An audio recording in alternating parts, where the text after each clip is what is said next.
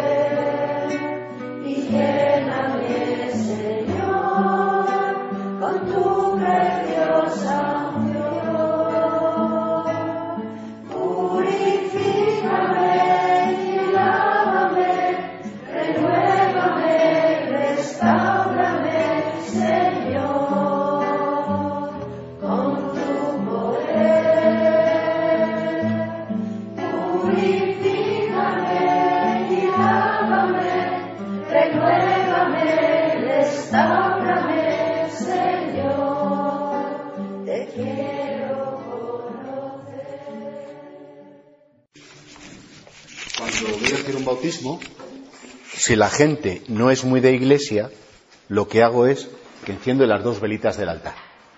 Y así, cuando llega el momento de encender en la luz del padrino, pues al padrino eh, se la enciendo directamente de ahí y chimpún. Cuando es gente muy fina espiritual, como vosotros, lo que hago es encender el cirio pascual. El cirio pascual que es este que hay aquí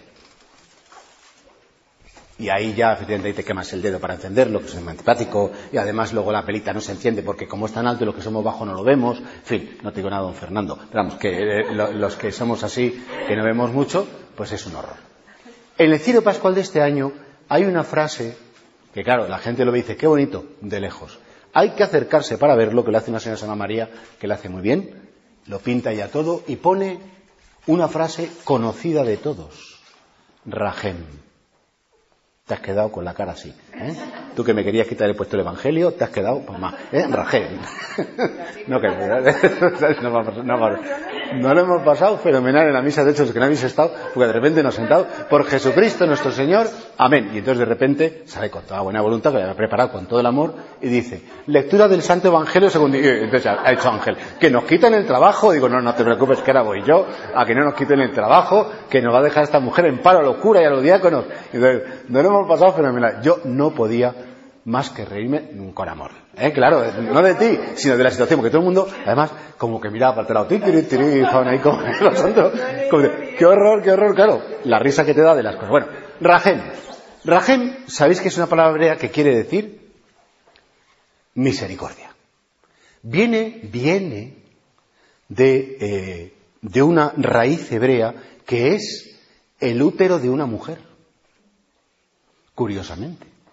Fijaos qué bonito cómo, cuando la Sagrada Escritura se quiere describir cuál es la actitud de Dios, se recurre a el término rajem que se utiliza para decir lo que sucede en el útero de una mujer cuando se está formando una criatura.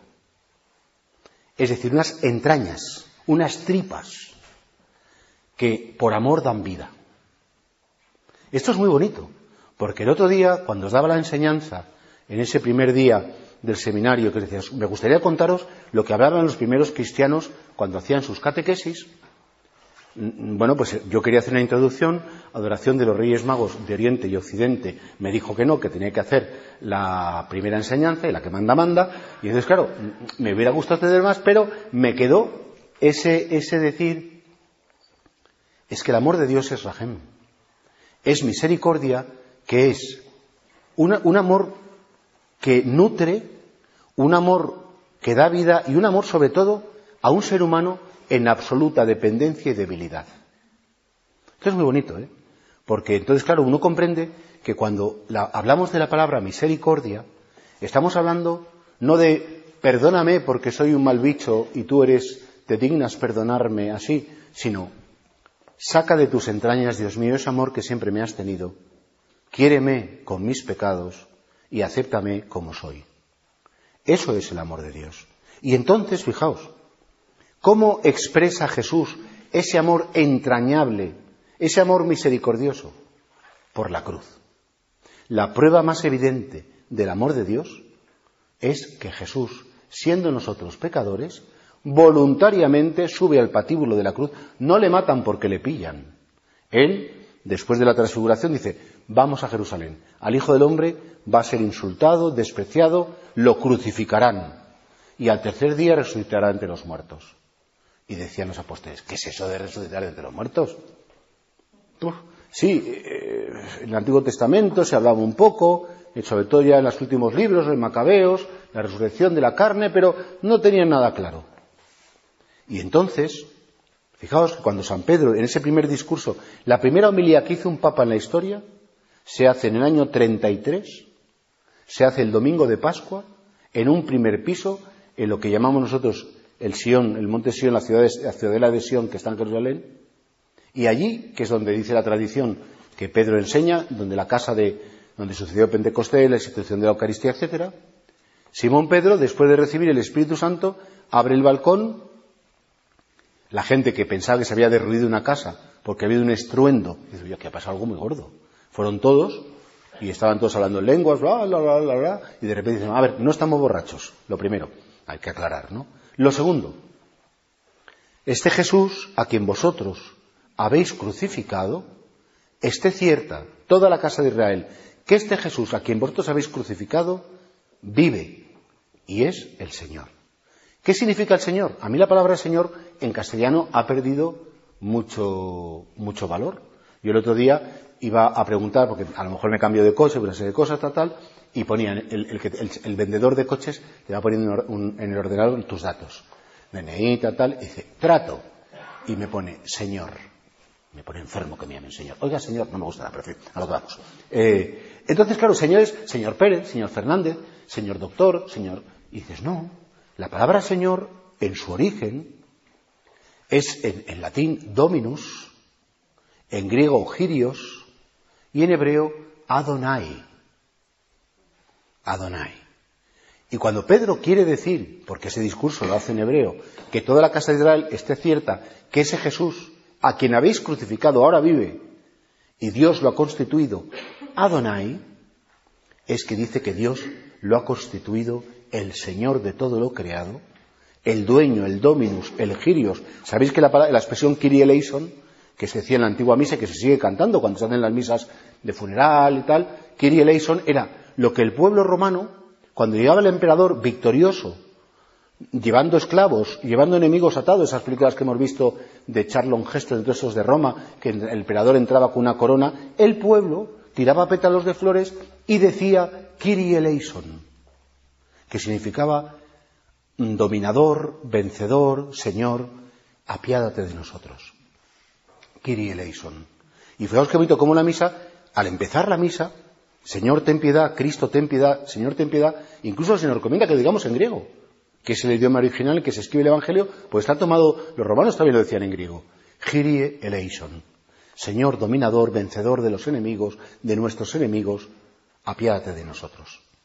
Y entonces, y vuelvo a lo delante porque me, hablo mucho y no digo nada, pero de lo que se trata es que comprendáis que cuando hablaba el otro día del amor de Dios y cómo tengo la evidencia del amor de Dios, la evidencia del amor de Dios es que Jesús ha muerto por mí y el Padre ha aceptado ese sacrificio de Cristo por mí, devolviéndole la vida.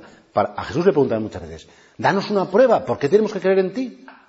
Es como, como, ¿por qué tenemos que creer en Cristo y en Mahoma? ¿Por qué tenemos que creer Cristo y no en Buda? ¿Por qué tenemos que creer en no, yo soy cristiano porque como soy español de toda la vida, o soy venezolano, o lo que sea, en mi casa me enseñaron y por eso soy católico, no, si no sería otra cosa. Pues qué desgracia. Porque realmente uno no es católico por tradición familiar, uno es católico porque ha tomado la decisión de proclamar que Jesucristo vive y es el Señor. Y esto es, eh, esto se llama, se llamó el querigma. Querigma, el núcleo del mensaje evangélico. Jesús crucificado y por tanto el verbo hecho carne que sube voluntariamente a la cruz, ahora vive. Ya no es un personaje del pasado, ni lo será del futuro cuando veamos al cielo. Es un personaje de la hora que interviene e interactúa en mi vida. Lo propio de la fe no es decir que Dios existe. Lo propio de la fe es estar convencido que Dios interviene biológicamente, psicológicamente y espiritualmente en mi vida. Porque Él es el dueño del cosmos, el Señor de todo lo que existe, y tiene poder para crear un universo, cien mil, y para dar vida a un muerto y lo que le, dé la gana. Porque resucitó a Lázaro cuando apestaba. Y lleva ya cuatro decir, no, la tumba que lleva cuatro días muerto y que va a estar asqueroso. Abrir la tumba. Lázaro sal fuera y le devuelve la vida. Como al hijo de la viuda de Naín. Porque es el Señor. Es Adonai.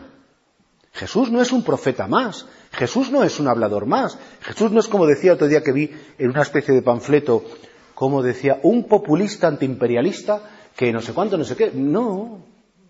Jesús es el Hijo de Dios y fijaos qué bonito. Yo cuando hago las bodas, que aquí hay alguno que he casado, pues cuando hago las bodas siempre digo que el amor tiene tres cosas. Pues no, ahora digo que tiene cuatro. Eh, voy aprendiendo con el tiempo. Cosa se va mejorando. ¿eh? Entonces, siempre digo que amar es respetar, porque Dios es el gran respetador y nos respeta a todos como somos. No nos pide que cambiemos para amarnos. No, me quiere como soy como soy ahora. No como me gustaría ser, como soy ahora. Segundo, además de respetar, el amor de Dios es comprensivo, porque amar más que dar es comprender. Y Dios es logos, es comunicación, y logos quiere decir alguien que interactúa contigo verbalmente, en la verdad. Respeto, comunicación, Dios es perdón, sí, porque el amor de Dios es misericordia y el amor de Dios precisamente consiste en que Él comprende la debilidad, comprende eh, el, bueno, pues, pues que, que somos como somos. Pero atención, hay una cuarta dimensión del amor que a mí me parece que es la que sí autentifica el amor. Solo es amor cuando estás dispuesto a sufrir por el amado a arriesgar tu vida por el amado, a experimentar dolor por el amado. En eso las madres, antes se decía, no hay parto sin dolor ni hortera sin transistor. ¿Te acuerdas, Chole? claro, es una cosa, un refrán castellano de mi época, de mi infancia. Luego vino la epidural y ya se acabó. Y luego los transistores pues ya pasaron a mejor vida. Pero era un refrán de mi época. La verdad es que los jóvenes a lo mejor no lo habéis conocido, pero era muy popular, ¿eh? No hay parto sin dolor ni hortera sin transistor. Entonces, claro, eh, cuando una madre dice, bueno, espero la vida y sé que llevar un niño dentro, me estoy jugando la vida. Y yo a veces me dais una pinta cuando venís ya de ocho meses, que no podéis andar con las piernas hinchadas y, con, dices, esta mujer es que el, niño le está absorbiendo la vida, estás dando la vida por alguien. Es muy bonito porque entonces es no dormir y luego los primeros meses me dice un papá, recién papá, dice, no Jesús, esto que los niños es muy bonito y un jamón, decía, porque no dormimos nada, está todo el día llorando, tiene cólico de lactante, mm, yo le amo mucho, pero a veces me gustaría taparle la boca y así, de, pues, claro, y dice, pero tú, si no estás dispuesto a sufrir por alguien, es que no lo amas. Y por tanto, fíjate, el amor tiene un doble movimiento, el amor de benevolencia, que es desear y provocar el bien del amado. Pero luego está el amor de compasión, y el amor no es amor si no hay compasión. ¿Y qué significa compasión? Pasión con, sentir con, padecer con, sufrir con, estar con el que amas en sus mismas circunstancias. Si tú lloras, yo lloro. Si a ti te pegan, a mí me pegan. Si a ti te calumnian, a mí me calumnian. Si a ti te destrozan, a mí me destrozan. Y tu pecado lo hago mío para desintegrarlo con mi sangre preciosa.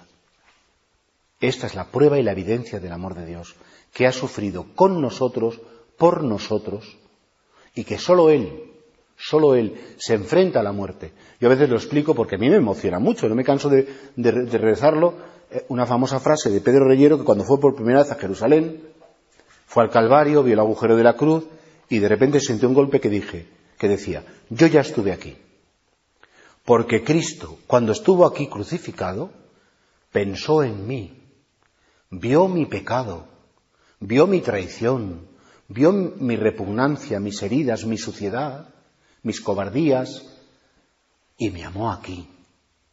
Y Él hizo suyo, cogió mi pecado, lo puso en su carne, para que el Padre aceptara mi pecado incrustado en su carne, aceptara mi pecado y lo transformara en vida. Y esto es impresionante, solo lo puede hacer quien te ama mucho. Para explicarse a los niños pequeños lo que es la salvación, les explico, imagínate que una persona pues tiene un cáncer horroroso, doloroso y difícil. Y que los médicos inventan una máquina que te ponen un tubo conectado a otra persona y le dicen, te vamos a pasar la enfermedad que tiene esta persona, te la pasamos a ti para que tú pases lo que él tiene que pasar. Eso es amar. Ese es el amor de compasión. Estar dispuesto a pasar por el amado lo que necesite. Eso las madres lo sabéis muy bien. Cuando tenéis un hijo enfermo, lo primero que decís es, Dios mío, dame a mí esa enfermedad, eh, lo que sea, lo que quieras. Los padres también, es decir, eh, cuando, cuando tú tienes a alguien a que te importa muchísimo y que le va a pasar algo, dices, bueno, señor, que me pase mil trenes por encima. Pero a mi hijo ni lo toques, a mi hija ni la tocas, porque es el amor más fuerte, el amor más grande que puede haber. ¿Te das cuenta cómo eh, ese Dios te ama, que era el título de la enseñanza del otro día, cómo lo expresan los cristianos? Jesús vive. Jesús es el Señor y el Padre ha aceptado esa ofrenda de Jesucristo. Porque Jesús es el único Salvador de toda la humanidad. No nos salvamos por ser buenos. No nos salvamos, a mí esa gente me dice, a mí me presentaré ante Dios con las manos vacías, qué vergüenza. Me gustaría haberle presentado más. Que digo, que tienes que presentarte con las manos vacías, hombre, no seas tonto. Que no son tus méritos lo que te salva. Que lo que te salva es la sangre preciosa de Jesús que ha derramado en la cruz por ti.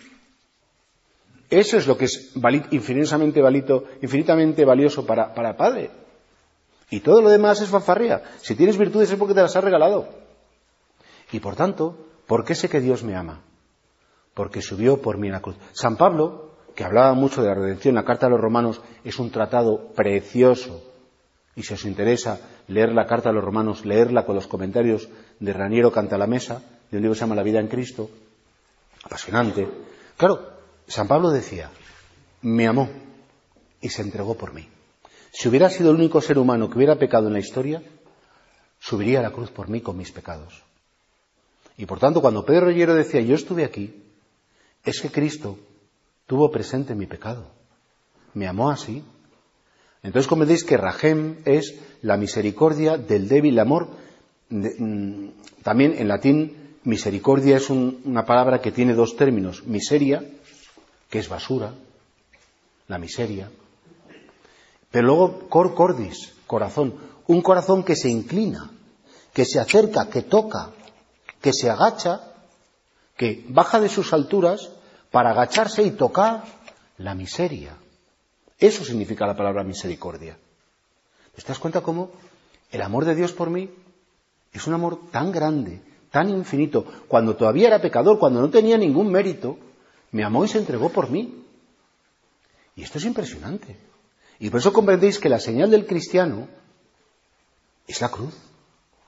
La gente dice, no, a mí, ¿os acordáis cuando Joan Manuel Serrat eh, cantaba un poema de, Antonio Machado? No quiero cantar ni puedo a ese Jesús del madero, sino que anduvo en la mar. Digo, anda ya, anduvo en la mar. Yo andar en la mar me hundo, como dice mafono, ¿no? Es decir, te hundes, pero en cambio en la cruz sí le puedo encontrar porque la cruz me abraza, la cruz me besa, la cruz me visita, la cruz me destruye y la cruz es mi compañera de camino siempre. Porque con Cristo no podemos a lo mejor identificarnos con sus perfecciones, ni podemos hacer milagros, ni caminar sobre las aguas, ni podemos incluso pues, decir, ay, que he resucitado. Pues no, no he resucitado. Sigo aquí con la carne serrana. Pero en la cruz sí. En la cruz está. Está en mi cruz porque Jesús, cuando toma la carne humana, hace esa alianza maravillosa de decir, lo tuyo es mío, para que lo mío sea tuyo. Cuando dos personas se quieren con un amor esponsalicio, limpio y verdadero, cuando existe un amor esponsalicio limpio, se dicen los esposos, Lo mío es tuyo, lo tuyo es mío. Todo yo te pertenezco. Toda tú me perteneces. No hay una parte de mí que no sea tuya. Luego viene el tiempo y ya vamos aquí aligerando cosas, pero al principio es así. Claro, por más que no cultiva el amor, pues ya sabes lo que pasa, ¿no? Va cogiendo capítulos aparte e independizándose. No vamos a hablar de la independencia porque no es un buen momento para hablar de la independencia. Ni de la amnistía. ¿eh? Pues no vamos a hablar de esas cosas porque aquí, además en Madrid, es muy malo hablar. Pero comprendéis que Dios mío, ¿cuánto me tienes que querer? Porque cuando yo explico cuál es el dolor del amor de Cristo en la cruz, Cristo suplicó al Padre poder experimentar en su carne, en su mente y en su espíritu, porque Cristo tiene cuerpo, mente y alma humana.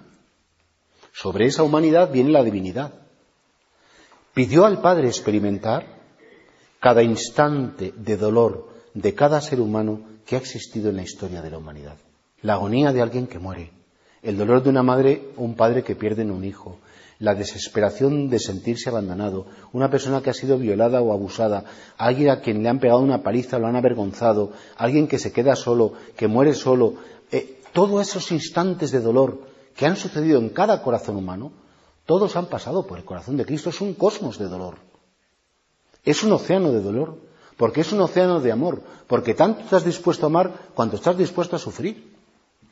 Y por eso solo el que sufre ama, porque estar dispuesto a amar es estar dispuesto a sufrir. Y si tú no quieres amar es que no quieres sufrir. Y esto es la grandeza de, la fe. Entonces, ¿os dais cuenta cómo cuando los apóstoles hablaban a los primeros cristianos, a los paganos que se iban convirtiendo, decían, hay un Dios que te ha amado, hay un Dios que ha muerto por ti, hay un Dios que lo ha dado todo por ti, que te conoce en tu pecado, te conoce en tus miedos, en tus cobardías, en tus repugnancias, y es que lo ha dado todo por ti. Y lo va a seguir dando. Y está esperando que tú le digas, me acerco a ti, acéptame en tu reino. Como el buen ladrón, acuérdate de mí cuando estés en tu reino, porque entendió, intuyó el amor de Cristo. Claro, esto te das cuenta cómo eh, es tan grandioso el amor de Dios, manifestado en Cristo Jesús. Porque el amor de Dios solo se puede conocer.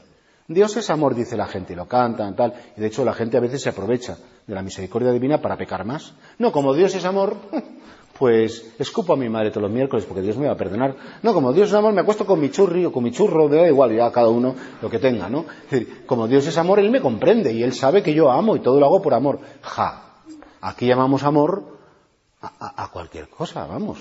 Como decía, dime algo con amor, dice, a morcilla. Eh, pues eso, llamamos eh, amor a cualquier cosa y dice, pues, pues, pues no.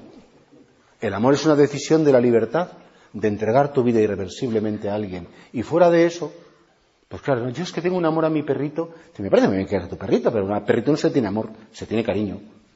¿Tú das la vida por tu perrito? No.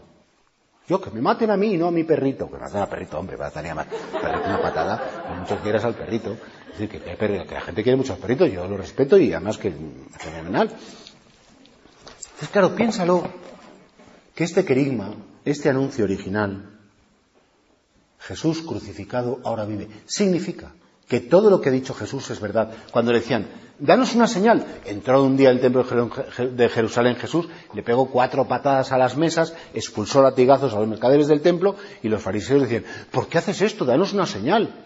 Dice, destruid este templo y en tres días lo levantaré. Y dice San Juan, hablaba del templo de su cuerpo. Danos una señal, decía en otro momento, la señal de Jonás. Igual que Jonás estuvo tres días en el vientre del cetáceo, el Hijo de Dios estará tres días en el vientre de la tierra, pero resucitará. La señal inequívoca de que Cristo es Dios, de que Dios nos ama en nuestro pecado y nos salva de nuestro pecado, es la resurrección de Jesús. Jesucristo vive y es el Señor. A mí dicen, fíjate la iglesia católica que tal está, te has enterado que el cardenal se ha dicho que no sé cuánto. Yo creo que Jesucristo ha resucitado. Todo lo demás ya es a más a más. Pero lo esencial, que Cristo ha resucitado entre los muertos y que nos ha asociado a su resurrección. A mí que la iglesia vaya para acá, para allá, hombre, me disgusta porque la quiero, porque era esposa de Cristo y me gustaría que todo estuviera bien. Pero vamos, anda que me mira de esas cosas. Estos curas me han quitado la fe. Digo, pues muy bien quitada, porque esa fe no sirve para nada. Porque si tu fe es que los curas tienen que ser buenísimos y no fallar nunca, hacerlo todo bien, estabas muy equivocada. Porque no creemos en los curas. creemos en Jesucristo, único Salvador del mundo. Los curas pueden hacer lo que les dé la gana, escandalizar, pueden ser santos, pueden ser buenos, hombre, si son buenos mejor, ¿eh? porque ayudan más. Pero vamos, a quitar la fe un cura, con lo que me ha costado. Que no, vamos, le ha costado al Señor que yo tenga fe. que no, que no. Yo creo en Dios, Jesucristo resucitado, porque vive es el Señor y ha vuelto de la muerte. A mí me decía una persona, mire, es que de la muerte me he complicado porque nadie ha vuelto de la muerte para contarnos que más hay. Digo, sí. ah, sí. Pues no me entero, digo, Jesucristo, hombre, es el único que ha vuelto de la muerte y nos ha contado lo que hay ahí. Ya lo sabía de antes, porque Él es Dios, pero bueno, estuvo tres días muerto. La tarde del viernes, el sábado entero y, el comienzo del domingo. Y por tanto, te das cuenta que tu fe, la fe es como una pirámide a la que le das la vuelta. Y se apunta en un único punto. Si le das la vuelta a la pirámide, un único vértice se apoya todo y es que Jesucristo ha resucitado y vive. Es el Señor. Y por tanto, qué bonito es, qué bonito es saber que la evidencia del amor de Dios, nada nos separará, decía el apóstol San Pablo, nada nos separará del amor de Dios manifestado en Cristo Jesús. Y si no está manifestado en Cristo Jesús, nunca hubiéramos podido conocer el amor de Dios. Nunca, ninguna religión, ningún sistema ético, nadie pudo hablar de que Dios es amor más que Jesús resucitado. Y el amor es mucho más serio de lo que piensa la gente. El amor es mucho más grande. El amor es esa decisión que toma Jesús de dar la vida, que tenía un valor infinito. Por eso la sangre de Cristo, cada gota de la sangre de Cristo, tiene el valor de desintegrar cada uno de mis pecados. Cuando tú te confiesas, el cura te dice, yo te absuelvo tus pecados, hombre, Padre, Hijo y Espíritu, la que lo decimos perfectamente, que somos muy conscientes que absolver es desvincular. Cuando te confiesas, tu pecado ya no forma parte de ti. Porque Cristo lo ha cogido, lo ha puesto en su carne y con su sangre lo ha desintegrado. Y tu pecado no existe para Dios. Bueno, una cosa más grande, una cosa más bonita que esto. Y por eso Jesús es el Salvador del mundo. Porque ¿de qué me salva? Me salva de mi pecado. Sabéis que la palabra Salvador, Redentor, es una palabra hebrea que dice o se dice, se llama el Goel. Originalmente la traducción literal del Goel es el vengador. El vengador. El Goel era el jefe del clan, que cuando venían razzias, venían tribus de alrededor, como han hecho ahora, por desgracia, los, los de Hamas con, con estos han cogido rehenes y los tienen que, ahora ponen un precio para liberarlos. ¿no? El Goel era el vengador que cuando alguien hacía daño o, o, destruía o raptaba a alguien de la tribu, de la familia, digamos, el Goel tenía que ser él personalmente el que fuera a rescatar a esa persona. Y si no lo podía hacer, se ponía en su lugar y se entregaba a él de rehén para que los otros salieran. El Señor es mi, es mi Goel, es mi vengador, es mi rescatador. ¿Y de qué me salva? ¿De qué enemigos? Mirar, una persona que no necesita ser salvada es una persona que no se conoce. Todos necesitamos la salvación. No solamente la salvación eterna, el día de mañana, del infierno o de la muerte eterna, que esa es peor, pero vamos, ya la contaré otro día porque no pega. Pero vamos, que eh, el Señor me salva de mis miedos, de mis heridas, de mis complejos, de las personas que me calumnian. El Señor me salva de todos los desprecios. El Señor me salva de mis pocas ganas de vivir que a veces tengo. El Señor me salva de una serie de cosas que me atan, que me esclavizan. Son pequeñas cárceles en las que yo me meto por historias que he vivido muy dolorosas y el Señor me va salvando. Él rescata mi vida de la fosa. Él me saca de esas cárceles en las que yo me he metido, en las que hay mucho miedo, mucha inseguridad. Y Él es mi Salvador. Pero claro, una persona que dice, no, yo no necesito un Salvador. ¿Yo para qué? No tengo que salvar de no tengo que ser salvado de nada. Me encanta como soy. Digo, pues hijo, qué suerte, la verdad. Entonces, claro, dice, dice Chus aquí, o quien haya hecho esto. ¿En qué notas que necesitas ser salvado? ¿En que no puedes aguantar a ciertas personas? ¿En que te brotan odios y deseos de revancha? ¿En que no puedes con el tabaco, el alcohol, la droga o otras cosas que tú sabes muy bien que te hacen daño? ¿O en que eres frío, calculador, rencoroso? ¿Que no puedes dar cariño ni casi nada de lo tuyo? ¿Lo notas en que te debates con inseguridades, complejos, depresiones? ¿En que te mata cumplir años? la timidez y la culpabilidad. Y mirad esto, todos tenemos que ser salvados en algún momento de nuestra vida de muchas de estas cosas. Y decir, Jesús, tú eres mi Salvador. Tú eres mi Salvador.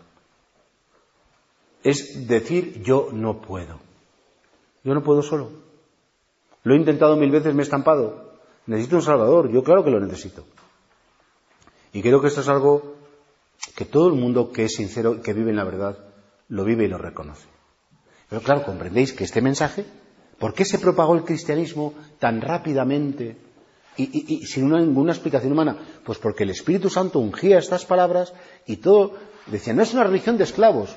Bueno, es una religión de gente sencilla, de gente normal. Pero bueno, es que, decía Pablo cuando estaba en la cárcel, los de la casa del César se han convertido muchísimos. Y Pablo, el tiempo que estuvo en Roma preso, en la cárcel, y Pedro convirtieron a muchísimos romanos porque les contaba estas cosas que os estoy contando hoy esta tarde. Entonces se explicaba cómo todo esto estaba anunciado en los profetas, cómo Isaías lo había anunciado, uff, no sé cuántos siglos antes. O sea que esto no es mm, una cosa que de repente pasa, sino que ya desde el principio, cuando en el Génesis Dios le dice a la mujer, establezca hostilidad a la serpiente, establezca hostilidades entre ti y la mujer, entre su descendencia y la tuya. Ella te aplastará la cabeza. Ahí a, los expertos dicen el varón, el descendiente de la mujer. Te aplastará la cabeza cuando tú le quieras morder en el talón. De hecho, el cuadro de la Purísima siempre es la Virgen Inmaculada pisando una serpiente, porque es la que lleva en sus entrañas ya a Jesús. Y es Jesús el que pisa la serpiente, el que nos devuelve la libertad verdadera. Es el Salvador. Y esto es lo que realmente es, es, es, es ese don de Dios que te tiene que ungir y decir, lo creo, lo creo, lo creo. Creo en ti, Jesús. Creo que eres mi único Salvador. Puedo amar mucho a las personas, pero cuando la gente me dice, no, yo no voy a misa porque tengo el partido de fútbol, no, yo no voy a misa porque tengo esta tarde una comida de familia, digo, es que la misa te da la familia te da la salvación. El fútbol te va a dar la salvación eterna. Que a veces nos olvidamos que el único que da la salvación es el Señor. Y todo lo demás distrae, entretiene, ayuda, ilusiona, o decepciona, pero el único salvador de tu vida y que te va a dar las puertas de una eternidad es Jesús crucificado y resucitado. Jesús vive y es el Señor. Gloria al Señor.